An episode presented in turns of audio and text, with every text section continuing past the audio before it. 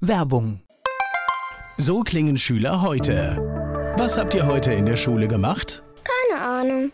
Und so klingt der Speedlearner. Was habt ihr heute in der Schule gemacht? Heute haben wir sehr viel über Afrika gelernt. Soll ich bei den ägyptischen Pharaonen anfangen und bei den Zulu-Kriegen aufhören? Oder interessiert es dich in Wirklichkeit gar nicht? Speedlearning. Für bessere Noten. Wie wir vom Hoffnungslerner zum Speedlearner werden. Jetzt überall im Buchhandel. Speedlearning. Antenne Mainz. Mein heutiger Gast ist männlich. Name. Dirk Stöcker. Alter. Ich bin 49, jetzt muss ich gerade nachrechnen. Ah, aus meiner Sicht Jungspund, sage ich dazu. So. Ich mag dich. Geburtsort. Im schönen Siegburg. Beruf. Verkaufstrainer. Hast du Hobbys? Hast auch Zeit dazu? Immer die Frage gleich hinten dran. Oh, das sind zwei getrennte Fragen. Ich tauche unwahrscheinlich gerne, wenn ich Zeit dafür habe. Hast du sowas wie ein Lebensmotto? Ich habe ein berufliches Lebensmotto, ja. Definitiv. Es ist Zeit für eine neue Ära des Verkaufens. Das heißt also, Verkaufen ist dein Thema. Ne? Da werden wir nachher natürlich noch im Detail drauf kommen. Ja, total. Und es gibt eigentlich schon noch ein zweites Motto. Das hängt bei uns zwar auch in der Firma mit drin, aber es passt zum Privaten. Machen es, wir wollen nur viel krasser. Weil total viele Menschen erzählen über das, was sie gerne erleben wollen. Und jetzt rede ich von Erleben und nicht von beruflichen Zielen. Aber die meisten kommen oder viele kommen nicht aus dem Quark. Ja, das stimmt. Und was ich halt spannend finde, ist, wenn wir das Wort verkaufen hören oder generell der Deutsche das Wort verkaufen hört, dann zuckt er erstmal. Ja, und den meisten wird ganz warm in der Magengrube hier, weil die überhaupt keine Lust darauf haben. Ja, stimmt. Ja. Aber was natürlich Quatsch ist, denn wir machen nichts anderes den ganzen Tag. That's it. Vor allem, wir haben halt tausend Denkmuster, wo Verkaufen mit bewandert ist. Also als Beispiel, wenn wir privat unterwegs sind, höre ich eine Sache total oft, dass jemand sagt, guck mal da hinten, der kleine Junge. Guck mal, der wird bestimmt ein guter Verkäufer. Volker, was glaubst du, was kann der kleine Junge, dass die sagen, der wird ein guter Verkäufer? Na gut, er setzt sich wahrscheinlich bei dem Kauf von Süßwaren oder sonst was. Oder er plappert, genau, ja. Der plappert total viel. Der plappert ja. total viel. Übrigens, Denkmuster Nummer eins. Es ist immer, immer ein Junge. Es war noch nie ein Mädchen. Aber die Frage ist ja, muss ein Verkäufer eine Ziege in fünf Minuten totreden? Oder sollte er eher empathisch und lösungsorientiert kommunizieren? Und ich habe noch nie, ich habe noch nie gehört, dass jemand sagt, guck mal da hinten das kleine Mädchen, die wird bestimmt mal ein guter Verkäufer. Guck mal, wie lösungsorientiert und empathisch die mit anderen kommuniziert. Ja, schon ein ganz spannender Blick. Ich habe etwas, was beim Thema Verkaufen ist. Ein guter Freund von mir dreht das immer um und sagt, wir kaufen doch alle gerne. Total. Und wenn du es aus der Perspektive siehst, ja, natürlich, was weiß ich, warum gehen wir am Wochenende in die Stadt, ja? Und das ist verrückt und dann freuen wir uns natürlich, wenn da jemand ist, der uns berät und in letzter Konsequenz etwas verkauft. Bin ich bei dir. So, eine Frage habe ich am Anfang noch. Die Menschen, die mit dir zusammenarbeiten, was meinst du, sagen die über dich? Was macht dich aus? Woran erkenne ich dich? Das ist tatsächlich sehr spannend, weil es gibt eine Frage, die ich Kunden tatsächlich sehr gerne stelle gerade den Leuten, die wieder buchen. Und das ist eigentlich auch nichts anderes als verkaufen, um das zu verstehen, was ist die Wirkung, die du beim Kunden hinterlässt. Meine Frage ist dann immer so, die hört sich ein bisschen scherzhaft an. Warum bucht ihr mich, obwohl ihr mich kennt? Was kriegst du da für Antworten? Eine Sache ist tatsächlich sehr empathisch, weil, wie gesagt, Verkaufen hängt mit sehr vielen Denkmustern, eins davon haben wir gerade genannt, zusammen. Und da muss man mit sehr viel Feingefühl dran. Also wir leben von Verkaufstrainings, die wir machen. Der Standardverkaufstraining, da reden wir dann über Einwandbehandlung, Neukundengewinnen, Bedarfsermittlung. Das ist ja so spannend wie eine Thermoskanne im ersten Moment, ja. Und wenn du aber Menschen wirklich hilfst, dann eine Stufe tiefer zu gehen, dann kannst du halt wirklich deine Empathie schulen, dann wird es irgendwann richtig, richtig spannend. Er ist der Experte für das Thema Verkaufen. Dirk Stöcker ist hier zu Gast bei Antenne Mainz. Er hat gerade über das große Thema Verkaufen ein Buch geschrieben. Darüber spreche ich später mit Dirk Stöcker. Er ist mein Gast hier bei Antenne Mainz. Du bist ein ganz guter Verkäufer, aber wir stecken schon hier mitten in deinem Thema drin, obwohl ich noch ganz andere Dinge erstmal wissen will. Du bist, glaube ich, sehr heimatverbunden, wenn ich das richtig sehe, ne? Weil du bist heute immer noch fast an dem Ort, wo du geboren bist, oder? Auf keinen Fall. Das ist zehn Nein? Kilometer entfernt von dem Ort, ah, wo ich okay. äh, ja, ich bin jede Woche in zwei bis drei Hotels, aber wohntechnisch bin ich tatsächlich immer hier dieser Heimat Loma, Siegburg, Hennef sehr treu geblieben. Und, was macht das äh, aus, die Region? Was macht das aus? Was sehe ich? Was siehst du, wenn du aus dem Fenster guckst? Ich glaube einfach, hier sind meine Wurzeln, hier ist meine Familie. Wir haben einen wirklich tollen Familienzusammenhalt, also auch außerhalb von uns vier. Meine Frau und ich, wir haben zwei Kinder. Wir haben fantastische Freunde hier. Es macht die Menschen aus und so nebenbei, wenn ich jetzt, also wenn ich bei mir im Büro aus dem Fenster gucke oder auch zu Hause raus, dann gucke ich direkt auf ein Stück Wald und die andere Seite ist das Schloss Alna in Hennef. Und ja, diese Naturverbundenheit, das ist schon geil. Ja, du beruhigst mich. Man hat ja immer zu so Regionen Deutschlands, wo man vielleicht mal durchgefahren ist, wo man, wo man nicht so richtig intensiv war, immer so ein Bild. Und ich hatte jetzt gesagt, hoffentlich spricht er auch von Wald, weil in meinem Bild muss es bei euch Wald geben. 100 Prozent, 100 Prozent. Okay. Und wenn du hier joggen gehst, dann hast du immer entweder, also morgens zumindest, Hasen, Rehe oder irgendwas, was Schönes und gut tut. Sehr schön. Das heißt, äh, du bist jetzt auch noch früh unterwegs, höre ich da schon raus. Ja, und gefühlt lächeln die dir alle zu, aber vielleicht bilde ich mir das auch nur ein. also, das heißt, du bist in der Gegend groß geworden. Alles, was man so hat, Kindheit, Jugend, hat dort stattgefunden. Ja, so ist das. Auch zur Schule gegangen, logischerweise. Ich bin auch zur Schule gegangen. Man mag es nicht glauben. Ja. Und warst du ein guter Schüler? Oh, äh, jetzt müssen wir gut definieren. Das ist übrigens eine wichtige Sache im Verkaufen auch. Achte auf Adjektive. Also mein Gut ist ein anderes als dein Gut. Ich war kein einfacher Schüler. Ich war immer ja, Querdenker darfst du heute nicht mehr direkt sagen an der Stelle, aber ich habe, drücken wir es anders aus, oh, ich oh, stopp, quer ich, gedacht. Ich, ich, nein, ich interveniere. Das heißt nur, weil vielleicht ein Begriff umgedeutet wird. Ich finde Querdenken heute immer noch gut und noch vor vier, fünf Jahren waren wir froh, wenn wir in Abteilungen Querdenker hatten. Also ja. insofern finde ich immer so Umdeutung von Begriffen äh, habe ich ein Problem. Dass ich glaube, Menschen, die querdenken, sind eine Bereicherung. Punkt. Ja, danke dir. Also von daher, die, Schulnoten waren leicht oberer Schnitt vielleicht. Und ich glaube, meine Lehrer, die hatten es ganz schön schwer, zumal Rhetorik fiel mir damals auch schon relativ leicht und zu dem einen oder anderen Lehrer nicht. Und in dem Moment halt, wo du gerade auch als Kind, wenn du rhetorisch so ein bisschen bewandert bist, dann nutzt der andere irgendwann manchmal vielleicht so seine Machtposition auf. Und ich glaube, in dem Moment bin ich als nicht leicht empfunden worden.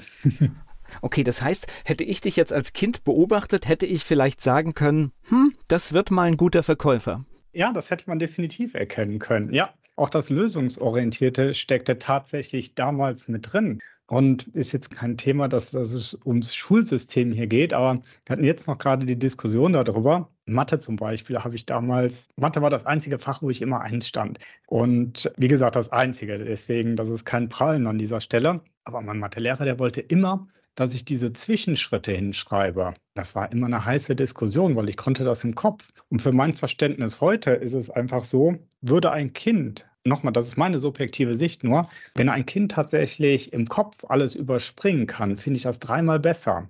Dann lernst du eigenes Denken und nicht einfach nur so eine Abfolge lang zu gehen. Ja, ich kann das nachvollziehen. Ja, ich habe mich auch immer schwer getan, wenn dann Dinge vorgeschrieben worden sind, die ich für unnötig gehalten habe, weil ich sie nicht gebraucht habe. Ja, und heute sehen wir das bei vielen Erwachsenen, dass sie sich einfach nur an Prozessen dranhängen, die manchmal keinen Sinn machen, weil sie das Ziel aus den Augen verloren haben. Und das würde ich mir tatsächlich ein bisschen was mehr wünschen, dass wir das wieder irgendwo mit reinkriegen in unsere Generationen. Ja, vor allen Dingen, äh, wir sind jetzt ja wirklich hier in einer Zeit, wo viele Dinge aus der alten analogen Welt in die digitale Welt genommen werden. Und es ist so wichtig, dass man, wenn man blöde analoge Prozesse hat, dass man daraus keine blöden digitalen Prozesse macht. Oh, definitiv. Und du musst sogar Punkt hinterfragen. Weil die Frequenz ist viel höher geworden und diese Informationsdichte ist größer geworden. Und wenn du den gleichen Müll übernimmst, dann hast du einfach mehr Müll produziert. Ja, bin ich bei dir. Ja, ich ist, kann ich schon mal ankündigen, ich möchte irgendwie in, in, naher Zukunft mal hier mit, mit einem Steuerberater sprechen, weil es ist wirklich verrückt, wie man das heute angehen kann, weil es gibt mittlerweile Systeme, die dich wirklich entlasten und diese Buchungssätze entstehen da so nebenbei. Und ja, das ist natürlich Neuorganisation ganzer Betriebe, aber es gibt keinen Grund, es mehr so zu machen wie früher. Ja, definitiv. Also wir haben unser ganzes Unternehmen, wir haben, ich glaube, das war anderthalb Jahre vor Corona, Gott sei Dank, das war für uns ein riesen Turbo-Booster, haben wir unser ganzes Unternehmen digitalisiert. Und meine Vision war, jeder soll mit Triab arbeiten können von jedem Platz der Welt. Und das haben wir wirklich sehr konsequent durchgesetzt. Das Ganze. Und da geht Buchhaltung zum Beispiel, das ist heute fast papierlos, muss ich beisagen. Also ein paar Sachen einfach für die Revision. Belege und sowas, die heben wir natürlich noch auf an der Stelle, aber die kannst du wirklich, die, die werden nicht mal sortiert bei uns. Das meinte ich. Das sind solche Geschichten, weil einfach da gibt es mittlerweile Dinge, die das besser können als Menschen. Deswegen, ja. Definitiv. Und dafür ist, brauchst du den Menschen aus meiner Sicht auch nicht. Und das ist gar keine Abwertung für den Menschen, sondern aus meiner Sicht eher eine Aufwertung. Weil der Mensch hat andere Qualitäten wie so eine Maschine. Wir sehen es gerade jetzt mit ChatGPT zum Beispiel. Was übrigens, wenn ich Abfragen mache, wer kannte das vor sechs Monaten? Kein Mensch. Und jetzt werden von den Zuhörern hier wahrscheinlich 98 Prozent sagen, kenne ich. Ja, aber es ist ein schönes Beispiel. Diese Maschine ist zum Beispiel abhängig von dem oder derjenigen, die davor sitzt weil die Ergebnisse unterscheiden sich. Sitzt da ein hochintelligenter Kopf davor, dann kommen da echt spannende Ergebnisse raus. Sitzt da jemand und spielt einfach nur damit, dann kommt da zwar was bei raus, aber das ist jetzt nicht so, dass ich sage, das ist okay, aber es haut mich nicht um. Aber wenn wirklich ein intelligenter Kopf damit arbeitet, wird das spannend. Ja, und der nächste Punkt ist, wenn du intuitiv da noch arbeitest. Wenn du nicht nur Kopf, sondern auch Intuition mit reinsetzt. Und gleich geht es weiter im Gespräch mit Dirk Stöcker. Die Verkaufsevolution, so heißt das Buch von Dirk Stöcker, darüber spreche ich später mit ihm. Er ist mein Gast hier bei Antenne Mainz. Wir springen nochmal in deine Schulzeit. Dann warst du fertig. Hast du denn gewusst, was du machst? Ähm, ich habe das relativ schnell gewusst. Jetzt muss ich bei sagen, mein Vater, der hatte selber ein Unternehmen. Der hatte ein Malerunternehmen also ich wollte Handwerker werden und das bin ich auch erstmal geworden. Ich bin gelernter Kommunikationselektroniker. Ich wollte alles nur nicht kaufmännisch tätig sein, weil irgendwie war das so ein bisschen verpönt bei uns in der Familie, das Ganze. Und ich habe dann über Freunde den Beruf des Kommunikationselektronikers damals kennengelernt und ich fand das damals fantastisch. Wie funktioniert zum Beispiel Radio über diese damals noch Wellen, heute über Kabel teilweise oder Radio immer noch? Wie kommen die Leute da in das Gerät rein? Ja, genau. Wie kommt diese Stimme jetzt aus einmal aus diesem Lautsprecher raus? Fantastisch. Ja. ja. Ist auch faszinierend, ne? Das ist. Und das fand ich extremst interessant. Also das wusste ich schon sehr genau. Das interessiert mich auch heute noch unwahrscheinlich. Und dann hatte ich während dem Zivildienst war das. Also ich hatte so einen Job gehabt, da habe ich Schwerbehindertenbetreuung gemacht, eine Woche gearbeitet, zwei Wochen frei. Und in den zwei Wochen habe ich in einem Telefonladen von meinem Schwager damals gearbeitet. Und es war einfach das Vertrauen da. Und dort musste ich auf einmal verkaufen. Und okay, das hat irgendwie ganz gut funktioniert. Und irgendwann hat er mir die Zahlen gezeigt, so im Vergleich zu den anderen. Und das schien ziemlich gut funktioniert zu haben an der Stelle. Und dann habe ich, ach, neben der Schrauberei, verkaufen ist ja auch gar nicht so verkehrt. Wobei natürlich Handwerk heute gefragt ist wie nie. Also es wäre auch eine richtige Entscheidung gewesen. Beides, definitiv. Ich glaube, da gibt es kein richtig und kein falsch. Meine Frage ist für mich heute, was fühlt sich besser an? Und das entscheidest du nicht mit dem Taschenrechner, das entscheidest du nicht mit dem Hirn, das entscheidest du aus meiner Sicht mit dem Herz. Ja, ja, und ich habe äh, jetzt gerade auch in den letzten Jahren viele Handwerker kennengelernt und ich äh, äh, sehr erstaunt, was da, das sind neben den, neben den handwerklichen Fähigkeiten, da sind wir wieder bei dieser Befähigung, auch um die Ecke zu denken. Das hast du wirklich ganz viel bei Handwerkern. Ja, ja, definitiv. Ja, und also das Herz hängt immer noch damit dran. Also wir machen ja zwei Bereiche. Das eine ist die Unternehmensberatung, Fokus auf den Vertrieb, das andere die Vertriebstrainings. Und gerade wenn wir Handwerksunternehmen haben, das ist schon cool, wenn du da durch eine Produktion gehst. Zum Beispiel, ich habe eine totale Vorliebe für Holz. Also mache ich auch privat unwahrscheinlich gerne irgendwas mit Holz zu werkeln. Was halt, du, du hast diesen Geruch von dem Holz, du hast was in der Hand, Holz fühlt sich sehr warm an, du kannst es unwahrscheinlich gut gestalten, du musst sehr kreativ sein, das, was du gerade sagtest, das um die Ecke denken. Ja, und du siehst nachher ein Ergebnis, das ist schon cool. Ja, bindet CO2, Holz. Es ist, hat alle Vorteile, die man heute braucht. Ja. Gleich geht es weiter im Gespräch mit Dirk Stöcker.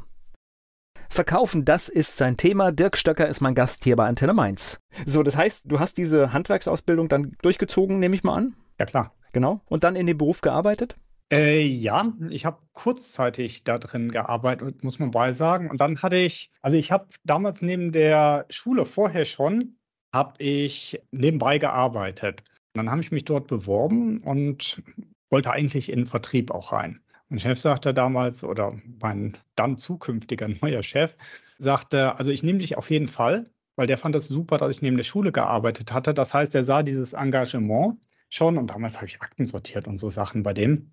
Und sagt er, aber du fängst erstmal in der Technik an, da weiß ich, dass du es kannst. Okay, war okay. nicht ganz so erst in meinem Interesse, das Ganze. So, und dann war es einfach so, dass ich so einen Hybridjob erstmal hatte. Also, wenn Kunden im Hause waren, hast du da ein bisschen mitgeholfen. Und irgendwann rief er mich hektisch an und sagte: Dirk, hast du einen Anzug? Also, wir reden von vor oje, weit über 25 Jahre her, eher fast 30 Jahre her, jetzt an der Stelle. Da outet man sich immer im Alter.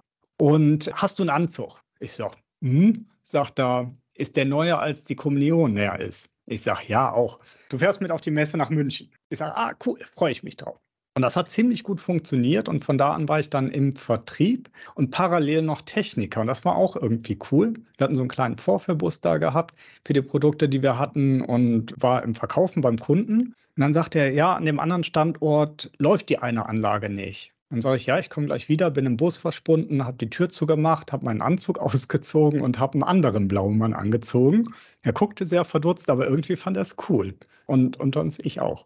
Das ist spannend. Ich habe auch ein bisschen Messeerfahrung und es gibt ja, wenn du dann mit einem Team auf so einer Messe bist, gibt es ja echt so diese zwei Typen, die, die wirklich auf die Leute zugehen und dann gibt es die, die verschreckt schnell irgendwo im Messestand verschwinden. Ja, die als Dekoration eher da sind. Ja, das ja. stimmt. Ja, das ist, ich, ich finde es auch faszinierend und es hat alles auch seinen, seinen Platz, aber ich finde es lustig, aber du musst natürlich wissen, wie du Menschen dann einsetzt, ja. Also das heißt, äh, darfst jemanden, der halt nicht proaktiv auf Menschen zugehen kann, den darfst du halt auch nie alleine lassen oder ihm tatsächlich helfen, wie genau. er das auf seine Art und Weise kann. Wie gesagt, ein guter Verkäufer ist eher empathisch, lösungsorientiert. Es sind übrigens nicht immer die Extrovertierten. Extrovertiert wäre jetzt auch einer eher, der auf Leute zugeht. Aber dieses diskret Menschen ansprechen oder einen diskreten Blickkontakt mit aufbauen, das ist auf dem Messestand ja auch schon viel wert. Die meisten gucken ja einfach nur weg und einen netten Blickkontakt schon aufbauen, der nicht aufdringlich ist, kann Leute einfach auf den Stand draufziehen. Und dann machst du das so mit dieser unterschwelligen Art und das finde ich auch ehrlich gesagt sehr schön und ich finde es auch sehr angenehm, weil diese Leute, die bei uns sind sie genau richtig, Leute. Sie müssen nur hier unterschreiben dann, ne? ja, genau. Das geht einem auch manchmal um Zeiger. Ja. Das heißt also, du hast immer schon in deinem beruflichen dann gemerkt, das Verkaufen ist es. Wie lange hat es denn gedauert, bis du an der Position, wo du heute bist, dass du sagst, hey, ich mache das zu meinem Ding? Wie lange hat denn das gedauert? Die Position, die ich heute bin, meinst du als Unternehmer? Genau, wo du sagst, wo du sagst, hey, Verkaufen ist, ich bin der Experte, ich habe Ahnung vom Thema Verkaufen und ich kann anderen dabei helfen. oh, das hat tatsächlich was gedauert. Die Firma ja. ist jetzt exakt im April zehn Jahre erst alt geworden. Und das hat echt lange gedauert, weil ich Schiss hatte. Ich hatte total viel Schiss. Also ich habe dann mit 25 hatte ich meinen ersten Verkaufsleiterjob und es erstmal sehr, sehr gutes Geld verdient. Die stellen dir ein großes Auto hin, du hast ein vernünftiges Einkommen und wir haben in der Branche damals extrem gutes Geld verdient. So gleichzeitig wirst du müde und deine Angst wird größer, weil du mehr zu verlieren hast an der Stelle oder vermeintlich mehr zu verlieren hast. Du gibst aber was anderes halt her, nämlich diesen Traum. Also der Traum von der Selbstständigkeit war immer da. Und ich habe mich aber erst vor zehn Jahren so richtig getraut. Gut, ist manchmal so. Gab es dann einen Auslöser oder war das so, ein Prozess, der so vor sich hinging? Äh, sowohl als auch. Also da muss ich ein bisschen zu ausholen. Okay, bitte. Mit 25 halt Verkaufsleiter und ich habe mich da total wohl drinne gefühlt. Wir hatten eine coole Firma gehabt, coole Chefs wirklich, die ich da hatte, die einen auch gefördert haben, die mir super viel damals anvertraut haben. Die waren der Hammer, muss ich sagen. Vor allem der eine davon war wirklich ein sehr guter Mentor im Herzen an dieser Stelle, der gute Herr Anders. Und es war der Hammer. Da wäre ich auch nie eigentlich weg. Aber Gott sei Dank, sage ich an dieser Stelle, sind die irgendwann in Ruhestand gegangen, weil sonst hätte ich mich gar nicht weiterentwickelt. So, und dann bin ich durch Zufall ins Interimsgeschäft reingekommen. Interimsgeschäft heißt äh, Interims- und Beratungsgeschäft. Du gehst in Firmen halt rein und sanierst die, diese Firmen. Und das habe ich aber als angestellter Interimsmanager damals noch gemacht. Und das war halt so ein bisschen was durch Zufall kam das auf. Und Bekannter, der hatte eine Firma gehabt und habe die dann über zweieinhalb Jahre war das, dass wir die aus den roten Zahlen in die schwarzen Zahlen halt wieder reingebracht haben. Dann kam direkt der nächste Sanierungsfall. So, und dann, okay, nee, jetzt ist Zeit für diesen Traum und habe meine inneren Ostern gehabt an dieser Stelle und habe das gemacht. Das heißt, komplett neu anfangen, ne? Ja, das war definitiv der Neuanfang. Und durchs Interimsgeschäft hast du halt gesehen, da kam die, die Grundlage für die Trainings zurecht. Weil wenn du als Interimsmanager sagst, du hast das gemacht, das stimmt ja nicht wirklich. Also wenn du da, ich sage jetzt mal 100 Mitarbeiter als Beispiel hast, du kannst Mitarbeitern helfen, eine geile Struktur zu haben, aber den Hauptjob machen ja andere. Du kannst, wie gesagt, du kannst Strukturen neu schaffen, du kannst den Mitarbeitern zuhören, diese Sachen dann auch wirklich, dass die in die Entfaltung kommen. Aber Menschen machen das. Und dadurch kam halt diese Mitarbeiterbefähigung. Und das ist so genial, Menschen einfach in diese eigene Kraft zu bringen, Menschen da helfen, ja, das Leben zu leben, was sie leben wollen. Und das ist leider geil an der Stelle. Und das war so die Grundlage für die Trainings. Weil wenn du als Interimsmanager rausgehst, und den Fehler habe ich einmal tatsächlich gemacht, ich habe das Unternehmen damals verlassen, wir hatten Break-Even gehabt und hinter mir ist aber irgendwann wieder alles zerkegelt. Da sagen Kollegen, du hast doch einen guten Job gemacht, Break-Even war vereinbart, Break-Even hast du erreicht und abgeliefert. Alles andere ist denen ihre Verantwortung. Und das passt nicht zu meinem Wertegerüst das ist ja auch schade, wenn, wenn, man einen, einen guten Job gemacht hat, eine gute Arbeit und alles ist stimmig und dann fehlt dieser kleine Nachhaltigkeitsfaktor, dass dieser Funken bleibt, dann ist es schade. Klein ist gut ne, an der Stelle. Das heißt, der andere Geschäftsführer, der war auch gleichzeitig Gesellschafter, konnte das nicht halten und irgendwann ist hinter dir alles zusammengepurzelt. So, das heißt, wenn du aus meiner Sicht dort einen guten Job machst an dieser Stelle, dann musst du automatisch dafür sorgen, dass die Leute dazu befähigt werden, das tatsächlich auch weiterhin umzusetzen. Und da sind wir mitten in dem Thema drin, was wir heute machen. Und wie ich die Firma gegründet habe, wie gesagt, vor zehn Jahren, sie heißt Triad. Tri steht für drei, für drei Säulen, die wir haben. Das war damals das Interimsmanagement, war das erste. Kannst du ersetzen durch operative Umsetzung. Das zweite ist die Beratung. Das dritte ist die Persönlichkeitsentwicklung und die Mitarbeiterbefähigung. Und das ist heute mit Abstand die größte Säule. Und das war dieser schleichende, direkte Prozess. Okay, der schleichende, direkte Prozess. Ich meinte dieses Klein, aber gar nicht irgendwie abwertend, sondern das ist meine Beobachtung, dass es oft ja gar nicht die ganz großen Dinge sind, die man verändern muss, sondern es sind manchmal so zwei, drei kleine, die dann auf einmal aber eine Wirkung entfalten, die unvorstellbar war am Anfang. Ja, ich glaube, dass es sogar immer die oder fast immer die kleinen Sachen mehr sind. Ja, ich finde es schön, wenn wir auch tatsächlich auf diese kleinen Sachen wieder gucken. Ja, ja. sehr schöner ja. Punkt. Wenn du denkst immer, du musst irgendwie äh, alles verändern, alle Prozesse neu machen, das stimmt ja nicht. Wenn du in ein Unternehmen gehst, die haben ja nicht alles falsch gemacht, sondern die haben sehr viel richtig gemacht, nur entscheidende Sachen falsch. Ja, wir hatten ein sehr schönes Bild jetzt von einem Kollegen. Mir fällt leider der Name nicht ein, weil sonst hätte ich es gerne mit zusammengebracht. Du musst definitiv nicht immer alles neu erfinden, auch bei Produkten. Und er sagte, ich glaube, das war in den 80er Jahren, wo folgendes Produkt erst aufkam. Da kamen zwei Produkte zusammen. Das eine war ein Koffer und das andere waren Räder. Ja. Räder an Koffer dran machen. Ich erinnere mich auch noch ehrlich gesagt dazu, dass wir Koffer noch getragen haben. Ja, heute wird doch kein Koffer mehr ohne Räder verkauft. Also ich hoffe, da tue ich jetzt keinem Hersteller irgendwie Unrecht. Ja, es gab seit zig Jahrzehnten, Jahrhunderten, ich weiß gar nicht, Koffer und es gab seit zig Jahrzehnten oder Jahrhunderten Räder. So, und einer ist hingegangen in den 80ern erst und bringt beides zusammen. Wie geil ist das denn? Und jetzt ganz ehrlich, das ist ja einfach, ne? Von der Theorie ja. Ja, ja klar, aber du musst halt erstmal drauf kommen. Da ist einer drauf gekommen an der Stelle. Wie geil ist das denn? Ja. Und gleich geht es weiter im Gespräch mit Dirk Stöcker. Ich spreche hier bei Antenne Mainz mit Dirk Stöcker, unter anderem über sein Buch Die Verkaufsevolution Verkaufen. Das ist genau sein Thema. Jetzt äh, Selbstständigkeit bedeutet immer, in dem Moment muss man schauen, dass die Aufträge reinkommen, dass man Kunden hat. Jetzt nehme ich mal an, dass du so ein bisschen vielleicht den Vorteil hattest, dass du aus deinem Job schon Leute mitbringen konntest oder dass du schon, na, okay, das heißt, du hast bei Null angefangen? Ja. Definitiv, okay, weil sehr du schön. denkst im ersten Moment, ja, deine kaufenden Kunden, also oder die Branche, ist das, wobei diese, die Branche Medientechnik, wo ich herkam, da relativ resistent ist an dieser Stelle. Was auch okay ist, die haben sehr, sehr gute Auftragslage, ein paar davon kamen, aber letztendlich baust du dir von null was auf. Aber das war das, was ich immer gut konnte. Ich habe es halt früher für andere gemacht, aber nie den Mut gehabt, das auf eigene Kappe zu machen. Da sind wir sehr schnell halt bei tiefen Themen dann mit drin weshalb diese Angst entsteht. Und nee, letztendlich war das tatsächlich von Null an was aufgebaut. Die Trainingskonzepte mussten aufgebaut werden, die Produkte, die mussten aufgebaut werden, die Kunden mussten aufgebaut werden. Aber irgendwie finde ich es cool. Ja, man muss ja dann auch überzeugen. Ich meine, klar, du hast deine Vita, du kannst Erfolge zeigen, aber nichtsdestotrotz muss man letztendlich, um das Vertrauen eines Unternehmers oder Unternehmerin zu bekommen, muss man äh, ja einige Dinge bieten, ne? Ja, also das, was ich halt wusste, wie kannst du Menschen motivieren, wie kannst du sie befähigen, etwas zu machen. Und was vielleicht gut war, also heute kamen sie erzählen, hätte ich es damals erzählt, hätten viele gesagt, nee, den buche ich nicht. ich habe vor dem ersten Training nie eine Trainerausbildung gemacht. Und ich habe mega Resonanzen gekriegt und ich bin relativ einfach gestrickt an dieser Stelle. Sie können es nachher und Sie setzen es um oder nicht. Das macht für mich ein gutes Training aus. Also als Beispiel, wenn du Telefonakquise machst, eines der härtesten Sachen für viele. Entweder sie greifen nachher freiwillig zum Hörer und sie können es auch noch, oder ich hätte die Qualität von meinem Seminar angezweifelt. So, und die Ergebnisse waren ziemlich cool und die Resonanz war immer, boah, ist anders als alle anderen Trainings, die ich bisher gemacht hatte. Und ich dachte im Stillen damals immer mit so einem kleinen Schmunzeln, hier irgendwann muss ich selber mal so ein Vertriebstraining mitmachen. Jetzt hast du ja gerade die härteste Nummer rausgenommen, ne? Telefon. Das ist, glaube ich, das, was den wenigsten richtig Spaß macht, ne? Weil sie menschliche Gesetze verletzen. Also mhm. die meisten Calls, die gehen so in den Tatbestand der Körperverletzung rein.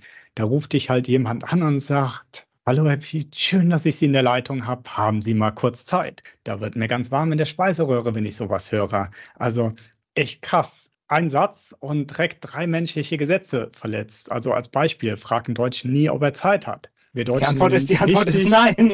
Ja, wir sind wichtig, wenn wir keine Zeit haben. Also fragst ja. du den, hör mal, bist du wichtig oder unwichtig? Der sagt dir natürlich an der Stelle, ich bin wichtig, geh mir nicht auf den Senkel und tschüss an dieser Stelle. So, wir hinterfragen es aber nicht. Das ist so ein bisschen wie, habe ich dir schon tausendmal gesagt. Ja, hat man jetzt noch am Spielplatz total geil, eine Mutter zu ihrem Kind, habe ich dir schon tausendmal gesagt. Und dann sprichst die Mutter an und sagst, hör mal, wenn du es schon tausendmal gesagt hast, hast du das Gefühl, dein sechsjähriger Sohn kommt jetzt gleich auf dich zu und sagt, Mama, ich, ich, ich bin gerade durch einen Reflexionsprozess gegangen, ich glaube, du hast recht. Nee, der macht das wieder.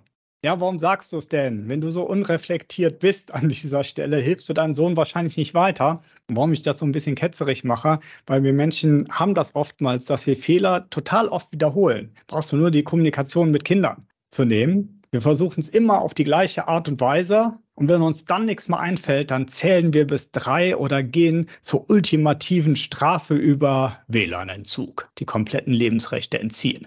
Ja, und da fällt uns oftmals nicht mehr zu ein, statt ein bisschen tiefer mit einzusteigen. Und ich weiß, dass jetzt garantiert ein paar von den Zuhörern das denken, boah, das ist ganz schön provokativ. Ja, ist es.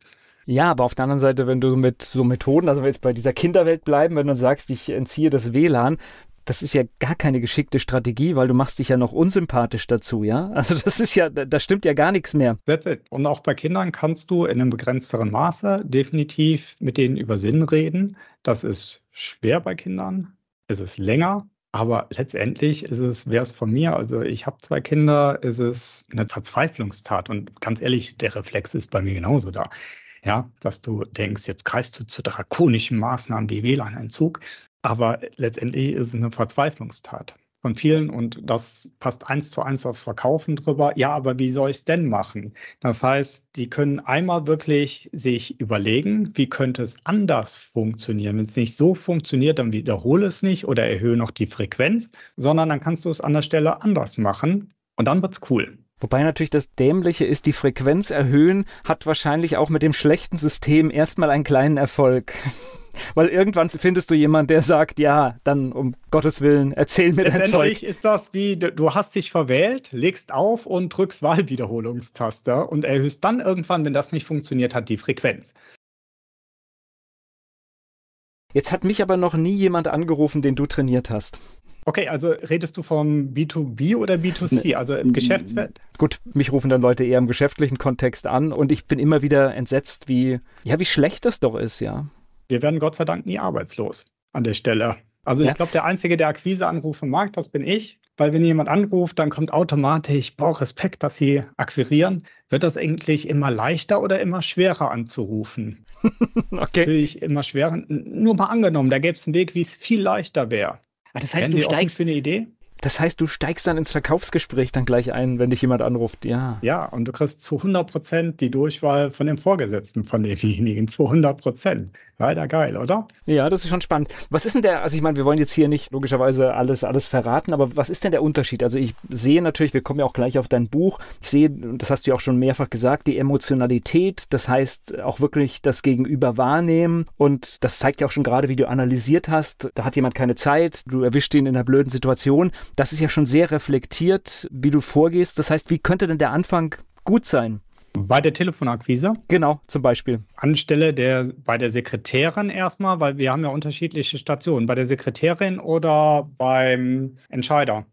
Ja, mich, mich würde einfach nur mal interessieren, wie so ein netter Auftakt sein kann, der erfolgreicher ist und der halt auch emotionaler ist. Mach mal die ganz Kurzform von so einem Zweitagesseminar, wenn du den Entscheider jetzt dort hast. Ich will nicht, deine, ich will nicht alle Seminarinhalte jetzt hier. Ich, einfach nur so ein. Fünf Fragen, auf die gehe ich jetzt nicht im Einzelnen ein.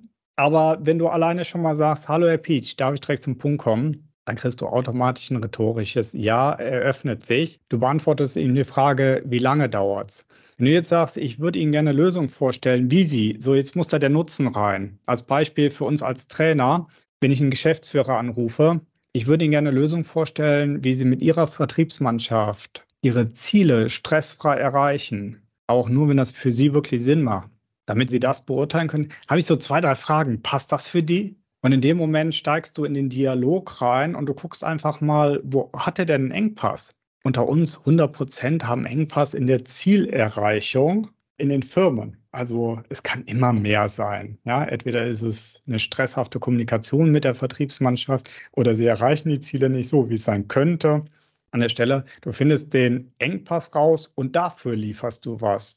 So, und das Prinzip ist eigentlich total simpel. Wenn du zum Arzt hingehst, dann sagt er dir auch nicht, ich halte jetzt einen Vortrag über Aspirin, wir haben eine neue Fußbildsalbe dort und wir haben noch eine total super Hämorrhoidensalbe und erzählt dir was darüber, sondern er untersucht dich und maximal erzählt er dir dann ein bisschen was über dieses Produkt, was dann für deine Schmerzlinderung sorgt. Und die Kurzform so funktioniert ja auch dann Verkaufen. Das heißt, du hattest ja vorhin das Thema Gefühl mit reingebracht. So, das ist die nächste Evolutionsstufe. Gleich geht's weiter im Gespräch mit Dirk Stöcker. Verkaufen, das ist sein Thema. Dirk Stöcker ist mein Gast hier bei Antenne Mainz. So, Evolutionsstufe, das ist doch ein gutes Stichwort. Darüber hast du im Prinzip ein ganzes Buch geschrieben, ne?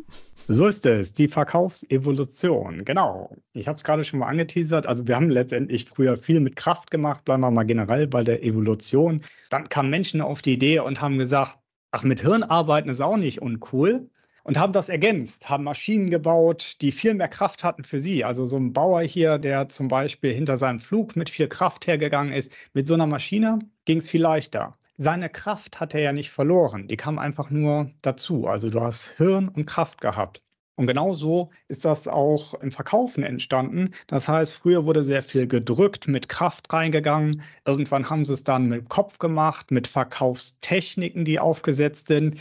Haben aber auch mittlerweile nicht mehr so viel Bock drauf, weil oftmals merkst du es. Und jetzt ist die nächste Evolutionsstufe, dass du, ich sag mal sehr pathetisch, dein Herz mit dazu nimmst. Dein Instinkt, deine Intuition, dass du empathisch auf Menschen drauf eingehst. So, wenn du das merkst auf einmal, wenn du das machst im Gespräch, dann stellst du dem als Beispiel offene Fragen, Teil 1 aus dem Verkaufstraining, weil du den Kunden verstehen willst. Du willst in Tiefe erstmal gründen, an welcher Stelle kannst du ihm Nutzen bieten. Was könnte denn Wunsch, Problem, Bedürfnis von ihm sein? Und das Prinzip ist eigentlich so das gleiche wie dieser schöne Spruch, wenn du ein Schiff bauen willst, kannst du den Leuten erzählen, wie sie es machen sollen oder lehre sie die Liebe an der See. Geiler Spruch, oder? Ja. Und das passt ganz gut dazu. Also Verkaufsevolution ist, dass du Intuition mit reinbringst. Da sagen die meisten oder viele, was hat das mit Verkaufen zu tun? Oder jetzt hat da einer unter einem Post bei mir drunter geschrieben, Verkauf hat doch nichts mit Emotionen zu tun. Emotionen haben nichts im Business verloren. Ja, setzen sechs, mein Freund, oder? Also ich würde sagen, die meisten Käufe, die ich tätige, haben nur mit Emotionen zu tun. Definitiv. 98 also Prozent ist emotional. Ja, also es fängt selbst an, das Gerät, das hier vor mir steht, ist ein Mac. Warum kaufe ich den? Warum kaufe ich einen überteuerten Rechner, den ich billiger haben könnte, wenn er eine andere Hülle hat, eine andere Verpackung und ein anderes Logo drauf? Was für ein geniales Beispiel, weil jetzt werden viele sagen, ja, aber der Mac, der läuft viel, viel besser. Hier steht ebenfalls ein Mac. Wie ich das Ding neu hatte hier, dann hatte ich mega Probleme erstmal, um von Windows rüber zu gehen auf das Ganze. Und letztendlich habe ich auch das Gefühl, dass es besser läuft. Aber in dem Moment, wo ich schon ausspreche, merke ich, oh, das Gefühl, Mhm, genau, weil der Akku schwächelt ja auch nach drei Jahren an diesem Gerät, um, um das hier mal zu sagen, ja. Und zwar, glaube ich, schneller als an einer Windows-Maschine heute. Wie auch immer. Ich glaube, an dieser Stelle merkst du, dass es mega emotional wird und vielleicht auch bei manchem Zuhörer innen drin, wo er sagt, nein, ist nicht so oder ja, genau an der Stelle. Ja, es ist zutiefst emotional und Apple macht aus meiner Sicht vermarktungstechnisch etwas mega genial. Also wenn ich mir einen Windows-Rechner versuche zu bestellen, dann musst du ja studiert haben dafür. Also ist denn jetzt der i7-Prozessor mit den 8 Kernen schneller wirklich als der mit x Gigahertz und 4 Kernen? Boah, das finde ich schwer. Ich weiß nicht, von was du sprichst. total, ja, Apple hat das total simpel gemacht. Also je teurer, je besser an der Stelle. Wir haben immer noch keine Ahnung, aber wir versuchen so ein Gefühl zu haben. Tendenz ist immer zur Mitte. Und auf einmal wird dir für einen horrenden Preis dieses Gerät entsprechend geliefert. Es ist halt einfach. Es ist stressfrei. Du hast innerhalb von zwei Minuten einen Rechner konfiguriert, dein Telefon konfiguriert. Und die Zahlen geben Apple da an dieser Stelle ja recht. Ja. Und das heißt, das ist die Kunst, das im Alltag überall, wo verkauft wird, zu übertragen. Ne? Das heißt, wie begrüße ich Menschen im Geschäft, wie begrüße ich sie am Telefon, all diese Prozesse. Ne? Mach es einfach, mach es stressfrei. Ja, definitiv. Das sind tiefe Emotionen. Nimm dir die teuersten Unternehmen der Welt raus. Bei denen ist alles total simpel. Google hat eine Eingabespalter. Amazon, da kann Schimpanse bei bestellen. Wie geil ist das denn? Sind nicht mehr die günstigsten an der Stelle, aber es ist total stressfrei, ob das jetzt alles vertretbar ist, was dort ist, lassen wir mal außen vor. Dann, aber was sie richtig machen, ist diese Stressfreiheit, eine tiefe Emotion, Sicherheit, Geschwindigkeit. Das sind gerade die Turbo-Booster, die wir haben draußen in der Firma Tesla. Wenn die auch einen gewissen Schwankungszyklus natürlich haben, guck dir an, wie die die Autos vermarkten. Du hast eine ganz einfache Tabelle, wo du reingehen kannst. Gar nicht viel Konfigurationsspielerei. Und auch da kannst du dir in zwei Minuten Auto konfigurieren. Clever gemacht. Ja, ja, also da gibt es ja ein Beispiel an Opel Adam, den es jetzt ja auch nicht mehr gibt. Da konntest du tausende Varianten und das ist dann einfach Überforderung, ne? Ja, definitiv. Ja, definitiv. Manche Supermärkte haben diese, da kriegst du tausend verschiedene Marmeladen und dann bist du echt am überlegen, nehme ich die mit Fruchtstücke, nehme ich ja. die ohne äh, Fruchtstücke. Ich nehme nehm lieber keine.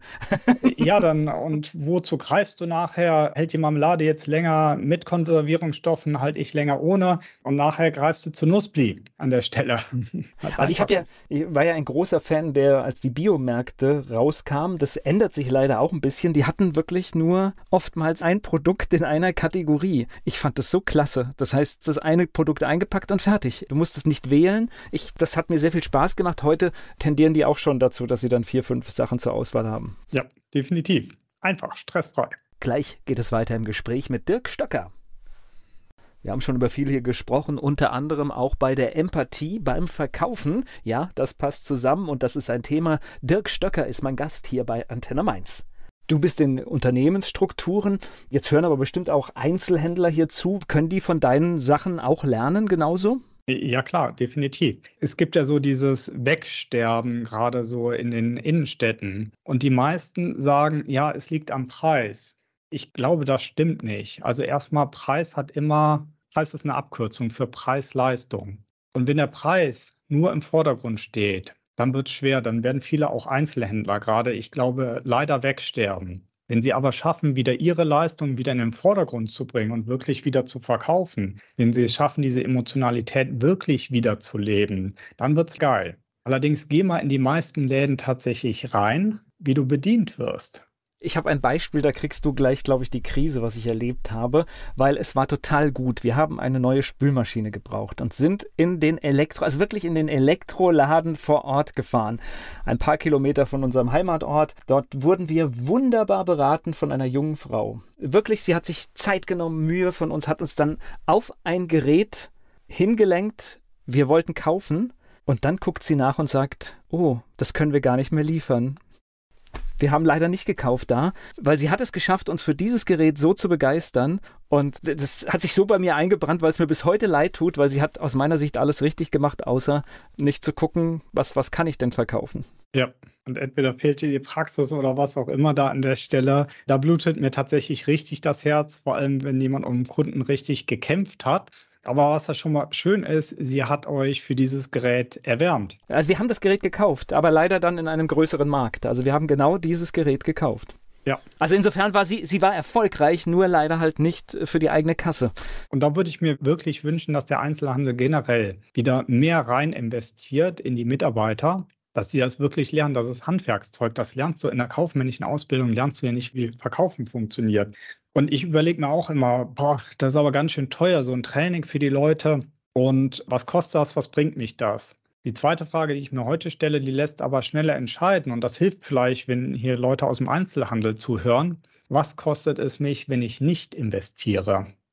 Ja. Und dann passiert tatsächlich etwas. Und ich glaube, dass wir auch schnell dabei sein müssen. Früher war es der große Schluck den kleinen. Heute ist es der schnelle Schluck den langsamen. Und wenn der Einzelhandel wieder in manchen Sachen schneller wird, stressfreier es macht und wirklich auch das Thema Sicherheit und Kunden äh, Treue wirklich lebt, dann glaube ich, hätte der eine goldene Zukunft. Aber das benötigt Menschen, die das leben. Es ist immer blöd, dass man da so große amerikanische Konzerne immer zitieren muss, aber jetzt sind wir bei diesem großen amerikanischen Verkaufsriese. Da kann man ja wirklich dazu stehen, wie man möchte, aber es gibt einen Prozess, den halte ich für unerreicht, wenn du etwas zurückgeben willst. Weltklasse. Also jetzt aus Kundensicht erstmal Stressfreiheit, Weltklasse. Hat andere umwelttechnische Aspekte noch, die ich nicht so entsprechend prickelnd finde, aber jetzt rein von der Vermarktungsseite genial. Ja, den Punkt, den du sagst, da liegt ja zum Beispiel, so würde ich jetzt argumentieren, da liegt ja für den Einzelhandel jetzt schon der erste Punkt. Du kannst sagen, hey, wir machen genauso eine Rücknahme, aber wir sorgen dafür, dass es ordentlich entsorgt wird oder wieder in den Kreislauf kommt. Super Punkt, super Punkt. Aber der Fakt ist, du kommst in diesen Laden rein, das ist aber schwer, das jetzt umzutauschen. Haben Sie einen Kassenbon? ja, damit fängt es ja tatsächlich an. Du weißt genau, der stand vor dir, haben Sie einen Kassenbon? Ja, definitiv. Hey, mach es bitte stressfrei und einfach für mich an dieser Stelle, wie auch immer ihr das regelt. Ich glaube, da gibt es Wege es ist nicht das Problem, den Weg zu finden. Es ist die Herausforderung, erstmal anzufangen, wirklich da neue Wege zu suchen und zu finden. Und ich würde es mir sehr wünschen, gerade wie gesagt für die Innenstädte, für den Einzelhandel. Die haben eine lange, lange Tradition und sie haben viele Sachen einfach verpennt. Leider, muss man sagen. Und ich würde mir vom Herzen wünschen, wenn die daran wieder ansetzen. Und ich glaube, da gibt es Wege. Bin ich mir sehr sicher. Wir haben vor ein paar Jahren, ich glaube, jetzt kann man es ja sagen, damals war das strikte Geheimhaltung noch. Da gab es mal ein TV-Format, was die machen wollten. Da wurde ich für gecastet. Das sollte, ich, ich mache es jetzt mal frei übersetzt, hier an der Stelle der Ladenretter heißen. Ist leider okay. nie gekommen, ja. Und da bin ich damals auch für gecastet worden, aber das Format kam gar nicht. Und da ging es darum, wirklich den Einzelhandel wieder zu retten aus den Innenstädten. Hätte ich mega Spaß dran gehabt an der Stelle. Aber ich glaube, für Zuschauer wäre es noch interessanter gewesen, Garagenfirmen so richtig ans Fliegen zu bringen, weil das kann jeder direkt nachbauen. Boah, ich finde das ein klasse Format, der Ladenretter.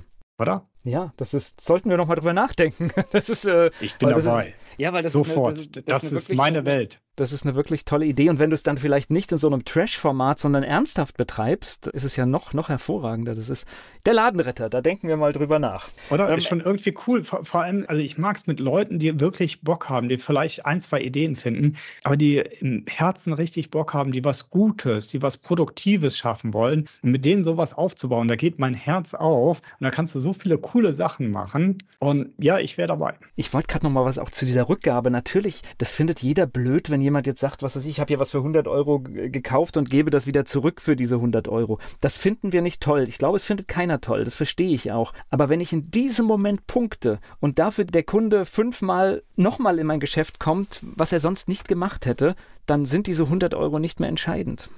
Vor allem, da denken viele einfach zu kurzfristig an dieser Stelle. Und oftmals hast du ja gar nicht das Personal, was das entscheiden kann. So, das liegt aber nicht an dem Personal, das liegt an dem Management an dieser Stelle. Weil das mal in so einem Laden was zurückkommt, ist eine hundertprozentige Sache. Also könnte ich auch mein Team in die Lage versetzen zu sagen, was weiß ich, alles was unter 100 Euro ist, darf hier jeder zurücknehmen und dann wäre die erste Hürde schon erledigt, ne? Ja, und bei großen Online-Händlern, es wird teilweise, so, das muss man jetzt unter zwei Gesichtspunkten sehen, die nehmen es zurück, teilweise wird es weggeschmissen, sofort ist es ohne Diskussion. So, und jetzt stell dir mal vor, das machst du ohne das Wegschmeißen. Früher war es, oder es war eine ganze Zeit lang, vor 10, 15 Jahren fing ja schon diese Umweltgesichtspunkte an. Da war das aber eher Greenwashing.